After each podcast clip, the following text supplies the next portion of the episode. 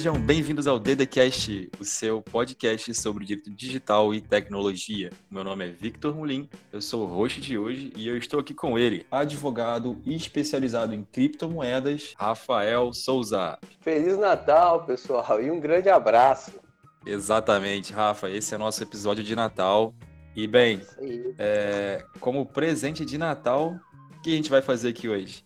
Vamos falar sobre dinheiro, futuro. Exatamente gente vai tentar abordar um pouquinho aqui sobre a legalidade da, dos investimentos em criptomoeda e também dar alguns parâmetros aí para você, ouvinte, perceber se você está investindo seu dinheiro em corretoras de criptomoeda ou se você está sendo vítima de uma pirâmide financeira. Exato. Vamos abordar um pouquinho da legalidade também das criptomoedas, dar uma pincelada aqui sobre o que o direito diz sobre as criptomoedas e vai ser um episódio bem tranquilo, um bate-papo, né, Victor? Exatamente, um bate-papo. O Lucas não está aqui com a gente hoje, o Lucas está em Recife, é, não quer mais saber de nada, só quer saber de praia e, e meus amigos. Então, bem, Feliz Natal para você, tá bom, Lucas? um abraço, Lucas. Lucas não precisa de dinheiro. Pessoa que tá em outro nível aí na vida, hoje só dançando frevo lá em Recife, então tá tranquilo. Ele e o seu guarda-chuvinha. Tá certo. Então, Rafa, minha primeira pergunta para você é: investir em Bitcoin ou em criptomoeda é, é legal? Existe legalidade nisso? Ou melhor, Victor, existe alguma ilegalidade nisso? Não existe ilegalidade. E aí a gente vai para o princípio da legalidade, que é um princípio, uma norma, né?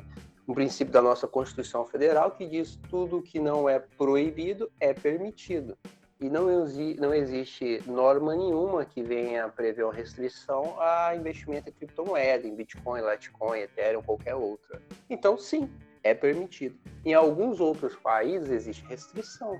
Você sabe Por exemplo, país? Olha, é proibido, é ilegal no Afeganistão, na Bolívia, no Equador, no Marrocos, em outros países também, no Vietnã é ilegal. E existem outros países que têm restrições, né? na verdade, regulação, mas legal é alguns desses países que eu citei. Essa, essa ilegalidade desses países, ela vem de que receio do governo? O que está motivando Olha, esse tipo de, vamos lá, vamos dizer, esse tipo de, de combate? Olha, a Bolívia, o governo da Bolívia alega que a proibição da criptomoeda é em razão da instabilidade monetária, que ela pode causar uma instabilidade monetária. Essa aí é a alegação principal.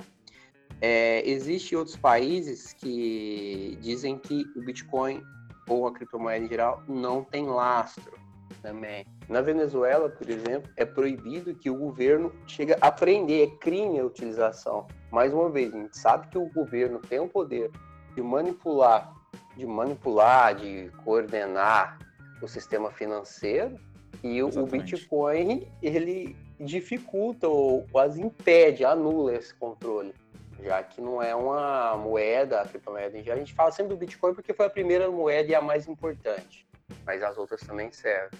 E aí um poder, uma força muito grande que o governo tem é a capacidade, é a moeda de curso forçado, que é o real, que é o dólar, que é o euro, Sim. que é o iene.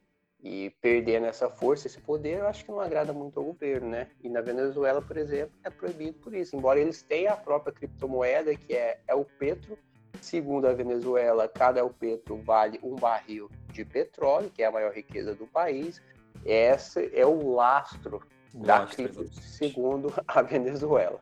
Eu vou te fazer duas perguntas em seguida, porque eu tenho um amigo, até vou já mandar um, um alô para ele, Matheus Morgado, um amigo advogado lá da, da, minha cidade, Nova Friburgo, amigo pessoal meu, e assim que ele ouvir esse episódio, ele, já, ele, já, ele vai fazer, ele vai, ele vai me mandar uma mensagem no WhatsApp dizendo que criptomoeda é. não é dinheiro.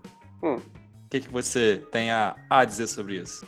Dinheiro, e aí vai depender dinheiro. Qual a conceituação de dinheiro? O que, que é dinheiro? Eu acredito que dinheiro passou por muitas mudanças. Eu acho que a conceituação e a utilização do dinheiro ao longo da história. Houve tempos em que o sal valia dinheiro, houve, tempo, houve tempos que algumas outras moedas, pedra, valeu dinheiro, houve tempo, pedaço de madeira era dinheiro, porque para entender a cripto é muito interessante entender o dinheiro, a gente é, criou essa criou esse, o dinheiro né para facilitar as trocas. Até então a gente utilizava o escambo né ah eu tenho uma vaca mas eu quero carne ou a vaca ou eu quero verdura. E você trocava e ficava complicado trocar uma vaca em verdura. Ah eu quero uma vaca mas eu preciso hoje comprar uma casa quantas vacas eu preciso?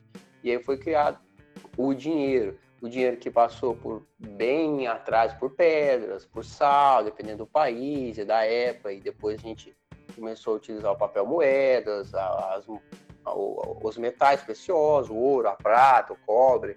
Então, fala que é dinheiro, mas existe alguns países que trazem a definição legal do que é dinheiro. E no Brasil, por exemplo, é, dinheiro é aquilo que o governo emite, né? A moeda, na verdade, é aquilo que Sim, o governo emite, que o Banco Central emite. Então, por essa definição, eu digo que criptomoeda não é dinheiro. De fato, não é dinheiro conforme os padrões tradicionais de definição, mas tem o seu valor. E tem o seu valor. Um Bitcoin, hoje, é por volta de 30 mil reais. Tem o seu valor. E agora, além do legislativo, é claro, quem tem competência no Brasil para então regular tudo o que acontece no mundo das criptomoedas. Existem órgãos de administração pública que têm esse poder de... De regular, de emitir ato normativo, portaria, né? Ex exatamente. Vitor, existe sim, porque o Bitcoin, a criptomoeda em geral, ele extrapola vários campos. Temos, por exemplo, o Banco Central, que já emitiu portarias dizendo, olha, Bitcoin, cuidado com Bitcoin, é um investimento de alto risco, né? E por que que o Banco Central fez, emitiu algumas portarias, avisos, comunicados, na verdade. Porque o Banco Central, ele é responsável muitas vezes pelo sistema financeiro nacional, tratando de dinheiro. E justamente pelo valor do Bitcoin, pela importância que ele começou a tomar, veio o Banco Central e fez algumas comunicações. Além disso, a Receita Federal também. Em razão da preocupação do fisco tributário, a Receita Federal, ano passado, na verdade, esse ano, emitiu um, um, uma portaria que trata sobre a obrigatoriedade das exchanges, são as bolsas, as corretoras de criptomoedas, passar informações sobre os investidores. Então, as pessoas que têm, que revistam, que, que, utilizam, que operam na plataforma, a Receita Federal é obrigada hoje, desculpa, a corretora é obrigada hoje a passar informações. Além disso, a Receita Federal tributa também. Uma vez que ela tributa, entende que o Bitcoin, a criptomoeda, é um bem, né? Então ela tem competência também para emitir, para regular. A CVM também fez isso, Comissão de Valores Mobiliários, né? Ela permitiu, por exemplo, o investimento indireto em Bitcoin, que é através fundo de investimento em criptomoedas, né? Também foi a um ofício circular número 555, isso eu lembro bem, porque eu cheguei a escrever um artigo na época, foi em setembro de 2018 a respeito e saiu num site importante de investimento, que é o ADV-FN. Qual é o título do, do artigo? Nosso ouvinte poder procurar. CVM permite fundos de investimento investirem em criptomoedas. Foi um artigo original da Livecoins e depois foi republicado aí pela ADV-FN. Vamos deixar o link aqui também. E dentro desse, então, dentro desse contexto de regulação da, da, da criptomoeda no Brasil, existe algum tipo de transação que ela pode ser considerada ilegal ou irregular? Peter, se você utilizar... até mesmo no tocante, até mesmo no tocante de você fazer um tipo, algum tipo de transação inter, financeira internacional, comprar Bitcoin no Brasil e vender essa Bitcoin em euro e pegar esse euro na Europa. Vamos lá. Qual é o nome do seu amigo mesmo? Eu esqueci da, da, da é sua cidade. Matheus Morgado. Matheus Morgado. Aí, mais uma vez, a importância, a relevância da pergunta dele. Transação ilegal, exterior. Por exemplo, a gente, existe legislação que trata, sim, de transação em dinheiro, que está dentro do sistema financeiro nacional, fala que é proibida a remessa de valores de dinheiro para fora do país. Existe uma portaria da Receita Federal que fala tudo que pode sair e que pode entrar. Algumas coisas são permitidas, outras coisas são proibidas. Alguns insumos agrícolas, por exemplo, da mesma forma, Vitor, eu não posso tirar um pau-brasil, um derivado, e, levar. Na verdade, eu não posso nem cortar, né? Fauna, eu não posso. E existe uma norma da Receita Federal que fala o que é, o que é permitido entrar e o que é permitido sair. Posso trazer maconha? Não posso. E nessa legislação, essa portaria não fala, e não existe ainda, claro, uma definição do que é a criptomoeda, embora a Receita Federal, na sua instrução normativa que regula a obrigação das exchanges informar, ela traz a definição dela sobre o que é criptomoeda, mas o mais importante nessa parte, eu escrevi um artigo também, se o título é crime enviar criptomoedas para o exterior, foi em 2017 ou 2018, não lembro, que trata exatamente desse tema. Não é, não é crime. Por quê? Vamos lá, primeiro princípio da legalidade, o que não é proibido é permitido. Não existe lei que trata sobre esse assunto.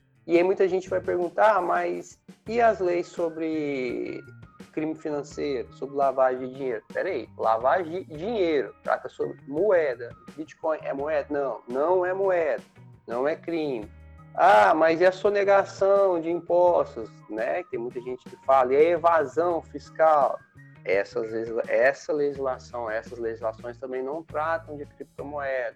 Inclusive, houve uma das decisões mais importantes sobre criptomoeda, tratava de pirâmide financeira, organização de quadrilha, evasão de dinheiro, evasão de divisas, que foi a partir de uma denúncia, né, do, de uma ação proposta pelo Ministério Público, corria, foi no STJ, o STJ falou, olha, isso não vai correr na Justiça Federal, vai correr na Justiça Estadual.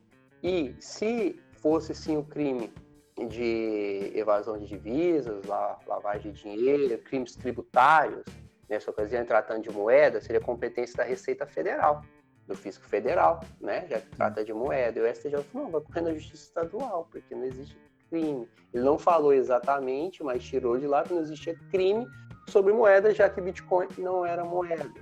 Uma decisão muito importante que vem aí balizar, olha, não estou lavando dinheiro, porque não é dinheiro, tem o seu valor, mas não é dinheiro. Bem, vamos então, colocar pelo menos essa, um link dessa decisão na, na descrição também. Vamos, certo? vamos deixar, vamos deixar, vou até anotar aqui, vamos deixar também.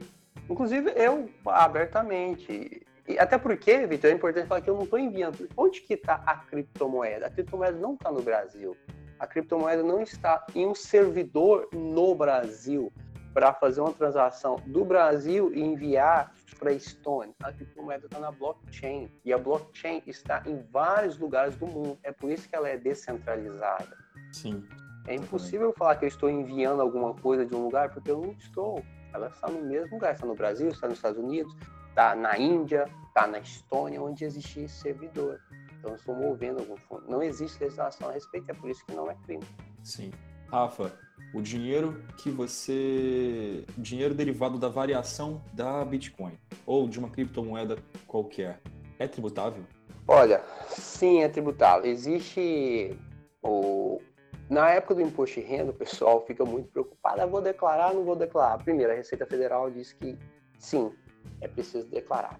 Qual é o imposto que eu vou pagar? Vou pagar o ganho de capital. E é o que você disse, a variação. Comprei por 10 mil reais, hoje está 30 mil. Eu comprei para 10 mil e aí no final do ano ela chegou a 30 mil.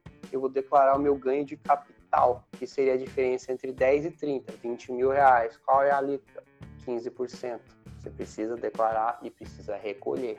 Se não fizer, pode vir a Receita Federal e te autuar posteriormente. Ah, ainda mais e agora também... que existe certa comunicação entre os corretores e a Receita, e a Receita Federal, certo?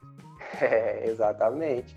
Também tem as empresas que trabalham com isso, né? Quem é imposto sobre serviço, ISS, as exchanges também. Sim. E tem essa comunicação. Se você tem criptomoeda, se você passou por alguma corretora, essa corretora tem a obrigação legal de informar a exchange, eles vão saber que você tem. Antigamente era por declaração. Se você não declarava, a Receita Federal não sabia. Mas agora ela sabe. Pode Perfeito, saber. Rafa. Você, ao longo do episódio, você comenta muito sobre corretoras ou exchange de criptomoeda, mas ao mesmo tempo, cada dia que passa a gente vem é, sendo bombardeado na internet pelas notícias a respeito de empresas que estão bloqueando o pagamento de clientes. Uhum. Bem, após uma promessa de triplicar o capital dos clientes, ou quadriplicar o capital dos clientes, ou prometer 200% por mês de rendimento. Opa. Isso é pirâmide financeira, certo? O que, que, você acha, Vitor? Isso tem cara de rolo? Tem cheiro de rolo?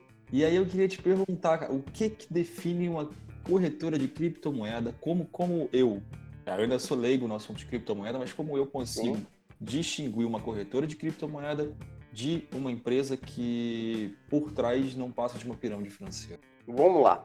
Primeiro, sobre investimento e nas mais seguras. Ou nas tradicionais. Vá na tradicional. E aí você vai ver aquela que está no mercado há muito tempo. Quais são as que estão no mercado? Tem a Foxbit, que está há muito tempo no mercado. Tem a Bitcoin Trade, que é uma que está aí cerca de três anos, três anos e meio, mas que trouxe muita segurança para o mercado. Então são as mais tradicionais. Por exemplo, se eu fosse investir meu dinheiro em algum banco, vou colocar no Banco do Brasil, vou colocar no Bradesco, no Itaú, não vou colocar num banco que abriu um Se é o seu primeiro banco, né? é, é o seu primeiro banco. Então tem algumas corretoras que abriram e pode ser que tenham uma proposta séria, que façam um bom trabalho, mas que, que é recente. Então é melhor ir nas tradicionais, né? E tem essas tradicionais aí que eu indiquei. Não são 100%, tem os seus problemas, claro, até porque é um mercado muito novo, mas eu digo que eu opero na Bitcoin Trade, não opero muito, né? Porque eu não faço trade, ficar comprando e vendendo, mas quando eu preciso eu uso a Bitcoin Trade e confio nela. Até hoje eu não tive problema. Pode ser que venha um, mas é uma que eu confio. É, e pra, mas algumas têm cara de rolo, tem cara de. Quando ela começa a prometer muito, Victor, ah, 200% em um mês, é, triplique seu patrimônio em seis meses, de onde que sai esse dinheiro? A primeira pergunta que o investidor precisa fazer, o curioso, olha, de onde que vem esse dinheiro? Não é sustentável. Não existe rendimento onde você consiga 2% ao dia. Não existe. E a gente teve. É. Não tem. A gente teve. Tô precisando. Então, é, esse ano foi marcado de empresas que caíram, de empresas que prometiam investimento e quase todas faliram. E aí eu cito nomes. Eu cito nomes. Forex Units. Eu, eu digo com tranquilidade. Muita gente sofreu o processo muitos portais de notícias e criptomoedas aí da comunidade sofreu o processo. Tinha um, uma exchange chamada Bitcoin Banco. Bitcoin Banco, que era do Negocie Coins, também era do grupo, e que ela tinha uma arbitragem infinita, Vitor. Funcionava assim, eles tinham três exchanges do grupo. Você comprava numa por 30 mil e vendia na outra por 32. Você podia fazer isso quantas vezes você quisesse. Era arbitragem infinita. Da onde que sai o dinheiro? Quebrou.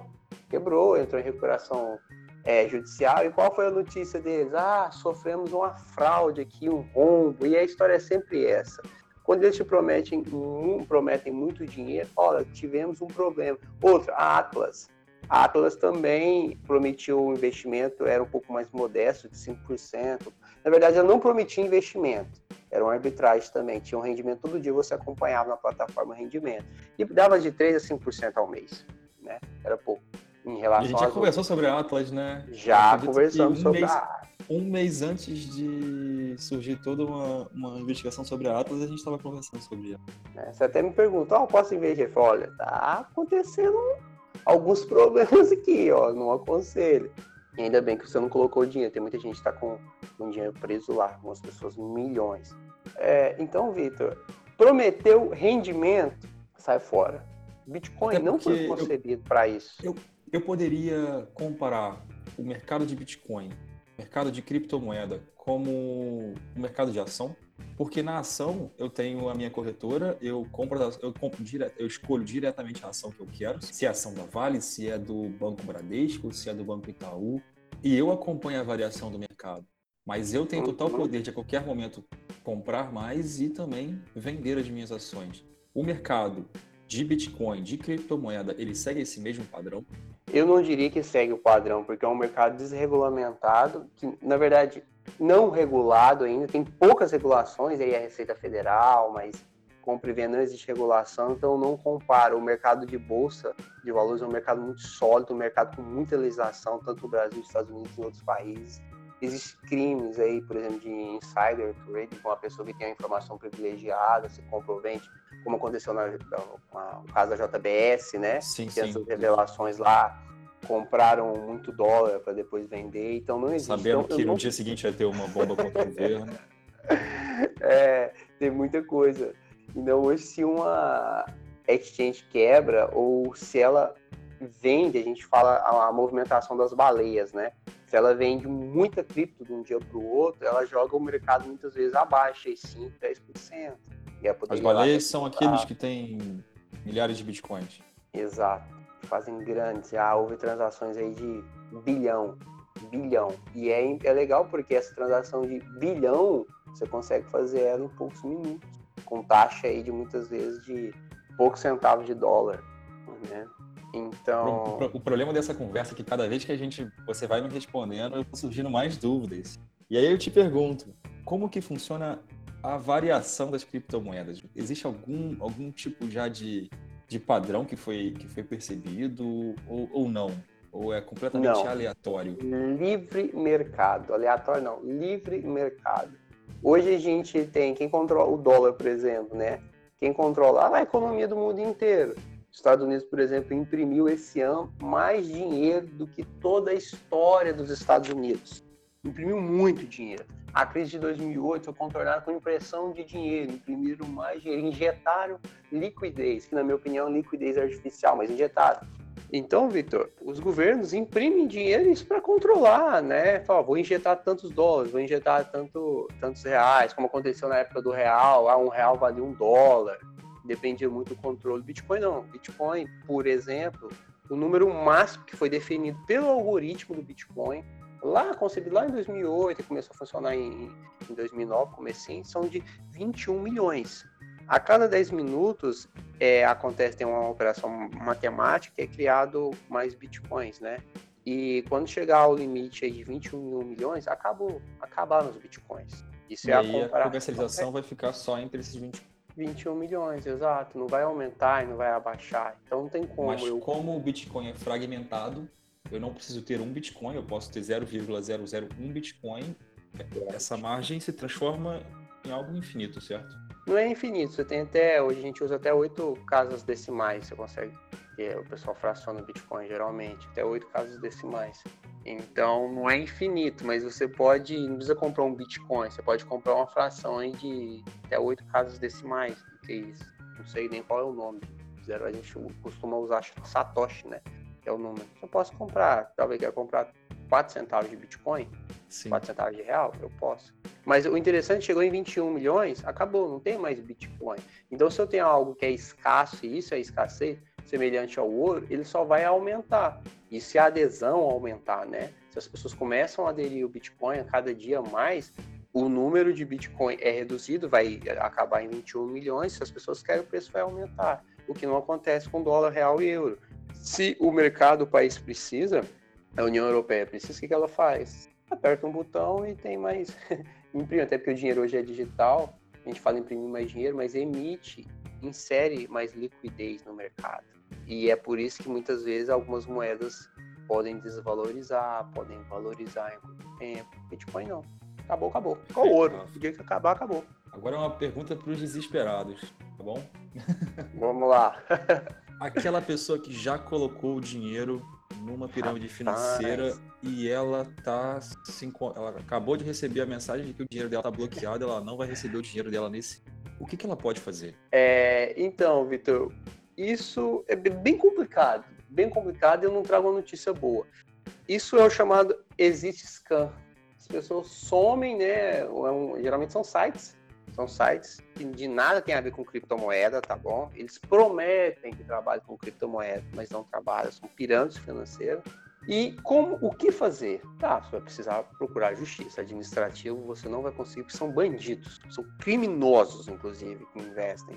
Inclusive as pessoas que fazem propaganda disso, que criam um canal de YouTube para divulgar, também são responsabilizados por isso, podem ser responsabilizados. Isso é crime de pirâmide, pirâmide financeira. É crime contra Mas a economia que... nacional, certo? Economia popular, exatamente. É crime, cara. É bandido. Tá, e o que fazer? Aí você consegue receber isso na justiça se essa empresa tiver alguma solvência. E são empresas que não têm. Tudo bem. Como é fraude e são crimes, você consegue ir no patrimônio dos sócios. E aí é uma tarefa difícil de identificar quais são os sócios. Mas é legal, é legal não. Na verdade, é importante que muitas vezes essas empresas, como a Unique, Forex lá, Forex, elas sofrem investigação aí da Polícia Federal E a Polícia Federal muitas vezes consegue bloquear patrimônio. Não vai conseguir pagar todo mundo, né? Mas você pode entrar com a ação na Justiça Civil lá e uma vez que foi bloqueada esse dinheiro e é reservado na Justiça Criminal lá para pagamento de credores, claro, aqueles que ele entra, você pode receber alguma coisa. Mas primeiro, olha, perdi quanto? Ah, perdi 10, perdi um milhão, tudo bem. Quem me deve, tem como me pagar? É a primeira pesquisa. Tem. Então você entra com ação. Às vezes não tem, às vezes é uma empresa que tem um, dois, três meses, os caras sumiram. Você vai entrar com ação, vai ganhar, mas não vai conseguir mas receber. Não vai levar. Não vai levar. Então, Rafa, as duas verdades que me vêm na mente agora são: a primeira delas, se você perceber que você já tem seu dinheiro investido nisso, você perceber que no primeiro momento seu dinheiro já está bloqueado, a primeira coisa que você faz é entrar na justiça diretamente, certo? E se está bloqueado, sim, exatamente. Se está bloqueado, sim, a porque a empresa... Existe uma promessa que vai, vai me pagar o rendimento semanalmente e meu, meu, meu dinheiro não está caindo mais. O que, que, eu faço? Entro com a ação direto pela suspeita de que está acontecendo, que pode acontecer um, uma fraude ali, porque Olha, nesse caso, algum... tempo é dinheiro. Quanto mais tempo eu levar, Exato. menos chance eu vou ter de rever esse meu dinheiro, certo? Como funciona? É, geralmente as pirâmides financeiras funcionam pela credibilidade. E eles, ah, tá pagando direitinho, tem três meses já recuperei o que eu investi. É assim, os primeiros recebem, os primeiros têm lucro. E aí, quando ela deixa de pagar, começa a atrasar pagamento, vem um desespero. Aí todo mundo pede saque e a empresa não tem dinheiro para pagar porque não existe, não é gerado nenhum lucro. Então é importante, se você que está ouvindo, está com esse dinheiro investido, o pessoal está te prometendo 1%, 2%, te promete qualquer rendimento, tira agora, enquanto a empresa está funcionando. Porque é rolo. Ah, mas estou ganhando tantos por cento. Tudo bem, mas você pode perder tudo. Você ganhou, aproveita e sai fora do barco, certo? Sai fora agora. Pede o resgate, pede o resgate agora. Para o que você está fazendo agora, pausa esse episódio e pede o resgate não conseguiu o resgate porque foi bloqueado. Procura um advogado especializado, porque é importante, tem que explicar para o juiz o que é, se é pirâmide financeira, se não é, o é Bitcoin, como que entrou, quais as, as, as ações que já decidiram a respeito. É importante mostrar e explicar para o juiz, muitas vezes ele não tem esse conhecimento, e é normal, com a tecnologia muito nova, para conseguir bloquear os pagamentos. As pessoas fazem depósitos, transferências, pagamento de boleto, e existe uma conta bancária. Você consegue bloquear, pedindo, né? o juiz uma, uma tutela antecipada consegue bloquear esse dinheiro para assegurar o seu recebimento. Tá, enquanto está funcionando. Depois que começou a atrasar pagamento, o que eles fazem? Eles sacam todo o dinheiro do, do banco, para de entrar dinheiro no banco, transfere esses bitcoins e aí, meu amigo, aí fica muito difícil receber. Aí é muito difícil, tá? Então, se você tá nessa furada, tira o seu dinheiro agora.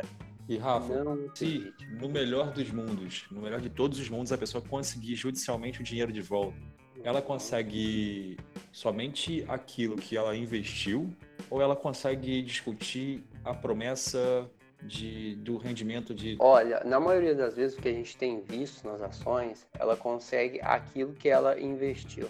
O rendimento vai depender da análise contratual. O juiz vai analisar esse contrato, é lícito esse contrato? É possível?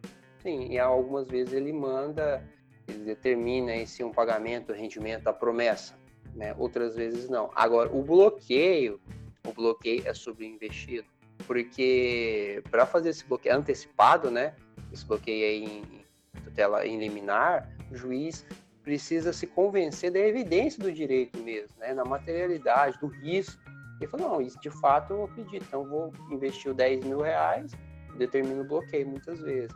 Ah, investiu 10 mil reais, mas prometia ganhar mais 10, mais 15. Não, aí ele vai ter que analisar contrato, ah, precisa de uma análise mais específica e longa. E aí você não consegue esse bloqueio, vai sair lá na sentença.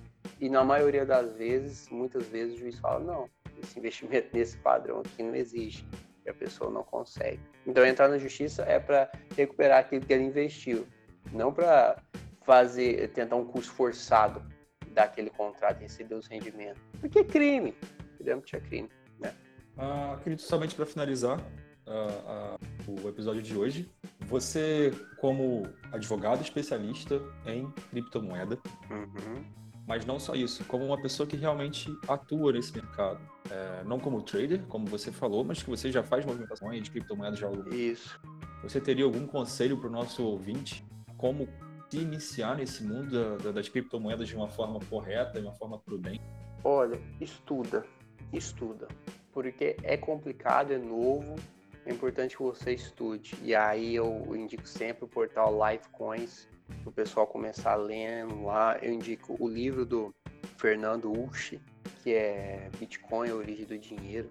Fernando, é vamos lá, Fernando, entrevista com a gente aqui, meu amigo. Tá na hora. Segunda vez que a gente te menciona. Rapaz, é um dos caras mais importantes aí, o mais famoso no Brasil. Quem sabe, hein? Indico o livro dele para o pessoal começar a entender o que é. Estudo, primeiro. Não vai falar, ah, eu vou perder a hype. Estuda para entender. Segunda parte, prometeu investimento, prometeu retorno, sai fora, errou. E talvez o terceiro conselho, o Bitcoin foi inventado, foi concebido, Satoshi Nakamoto, para que você tenha a posse dos seus Bitcoins. Então tem ele numa carteira, é um wallet, onde você tem a senha, a chave privada e você consegue mover para cá e para lá. Não deixe na e aí, os mantras do Bitcoin, né? Exchange não é carteira, todo mundo diz isso. Que é isso? Corretora, não é carteira, não é para deixar lá, é para deixar com você. Deixa na sua chave privada, você tem a senha, só você consegue mudar, ninguém. Ninguém consegue, nem a Polícia Federal, nem o FBI, o governo dos Estados Unidos não vai conseguir mover se não tiver a senha. A então eu tenho que ter a minha conta na blockchain da, da Bitcoin ou da criptomoeda em si, e essa carteira online, eu tenho que ter total domínio sobre ela, certo? Total. Pela primeira vez na história, você consegue ter total domínio do seu dinheiro. Se você tiver um bilhão, Victor, e uma chave privada segura, ninguém vai conseguir mover. É impossível hoje. A gente não está fazendo nenhum merchandising aqui, mas você tem em mente alguma carteira dessa que o nosso ouvinte possa começar? As carteiras mais seguras, ô Victor, sem merchandising nenhuma, são as carteiras que ficam fora da internet. E aí o pessoal chama de cold wallet. Um exemplo é a Trezor, que é que fica no hardware como se fosse um pendrive, né? Então ela fica como um pendrive, tá ali. E aí você precisa de uma senha, que é a sua chave privada, para mover aqueles fundos. São as mais seguras, porque você conecta a internet quando é necessário fazer transação. E tem também aquelas que são muitas vezes ficam online, né? Que você pode armazenar no computador, no celular. E são as hot, né? As hot wallet. E aí tem a Mycelium, tem a carteira da Coinome. São carteiras aí que a comunidade já conhece. Você pode, inclusive, baixar toda a blockchain do Bitcoin, se você quiser, colocar no seu computador a blockchain do, do Litecoin e a partir daí você também consegue armazenar as suas criptomoedas, mas mais seguro, Cold Wallet. Só que é caro, vai gastar aí uma graninha, vai gastar uma graninha aí. No exterior você consegue por volta de 400, 500 reais. No Brasil acho que é 600, 700 para trazer, para importar, um pouquinho caro. Então dependendo da quantidade que você tem aí, não vale tanto a pena. Mas, Mas começa essas, com... Sim. Essas wallets, essas carteiras elas me permitem transacionar somente com Bitcoin ou eu tenho toda a, todas as criptomoedas ao meu dispor? Porque todas fala não. Bitcoin, a gente fala sobre a gente fala muito sobre Bitcoin, mas é porque o Bitcoin é o grande é a grande referência, mas Isso. quando a gente Verdade. menciona criptomoeda, a gente está querendo mencionar realmente todo esse esse universo de Litecoin, Bitcoin, Dash, Monero, ah, são milhares, né? São milhares. Olha, tem algumas que é da carteira da Coinome, por exemplo, que eu uso também, que te dá a opção suporte para várias criptomoedas. Você pode ir lá transacionar. Então vale a pena baixar Coinome, por exemplo, da MyCelling, que são menos, né? Mas você pode e compra, quer começar, quer saber como é que funciona? Não põe, o pessoal fala, não põe dinheiro do leite, não, põe dinheiro da pinga. Põe 50 reais e começa, ou põe menos, põe 20 reais começa a transacionar, envia um real para uma carteira, envia três para outra, espere, até estuda. Até dominar. As questões de segurança, você precisa fazer um backup, na verdade, porque você coloca ali no seu celular, tá ali a aplicação, você tem uma senha, né, que é a sua chave privada. Se o celular, se você perdeu o seu celular, perdeu as criptomoedas, perdeu. Mas se você tiver um backup, como é feito esse backup? Geralmente é uma sequência de palavras que você pode memorizar, o que é mais difícil, ou pode anotar num papel, um local seguro. Se você perder esse celular, se for furtado, você resgata todo o seu saldo numa outra, no, abaixa, baixa novamente a aplicação, resgata tudo. Então te dá segurança. Não é igual o banco, ah, perdi a senha do banco, ah, agora eu tenho que ir lá no banco. Não tem banco para você ir, porque é descentralizado, vai depender de você.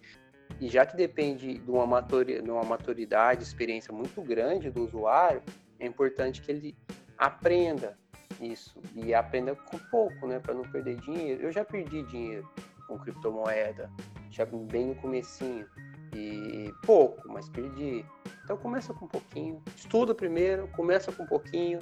Exchange não é carteira. Tenha Perfeito. segurança, guarde sua, sua chave privada e você, pela primeira vez na vida, você consegue ter o seu dinheiro aí de forma muito segura e não depende de ninguém, de ninguém mesmo, só de você. Perfeito. Então, esse é o nosso episódio de Natal.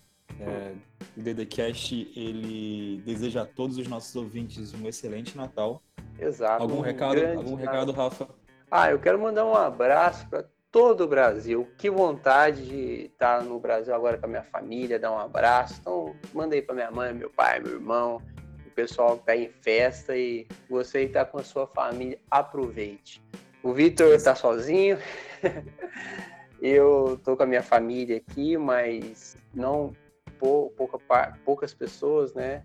Que é, que é só aqui de casa mesmo, em Portugal, mas seria muito importante se eu tivesse, gostaria muito se eu pudesse estar no Brasil agora. Toda a minha família, e infelizmente eu não posso nesse momento. Então, se você está com a sua família, dá um abraço e aproveite. E Feliz Natal, gente. Muito obrigado mais uma vez. Um abraço a todos vocês, um abraço especial ao Lucas. Opa! Bem, infelizmente não está aqui presente com a gente hoje, mas eu sei que ele gostaria muito de estar aqui, mas um Feliz Natal para ele também. Também. E... E, e eu quero também fazer um pedido para ele postar uma foto lá no Instagram do DDCast segurando um guarda-chuvinha de frevo também. Perfeito. Não tá no carnaval, é, né? Mas daí. É, é, é, isso. É tudo. É, um abraço, pessoal. Como é, como é que o Pernalonga falava mesmo no final das coisas? E por hoje é só, pessoal. Então, por hoje é só, pessoal. E a gente vê vocês no próximo episódio no ano novo. Um abraço e até mais. abraço.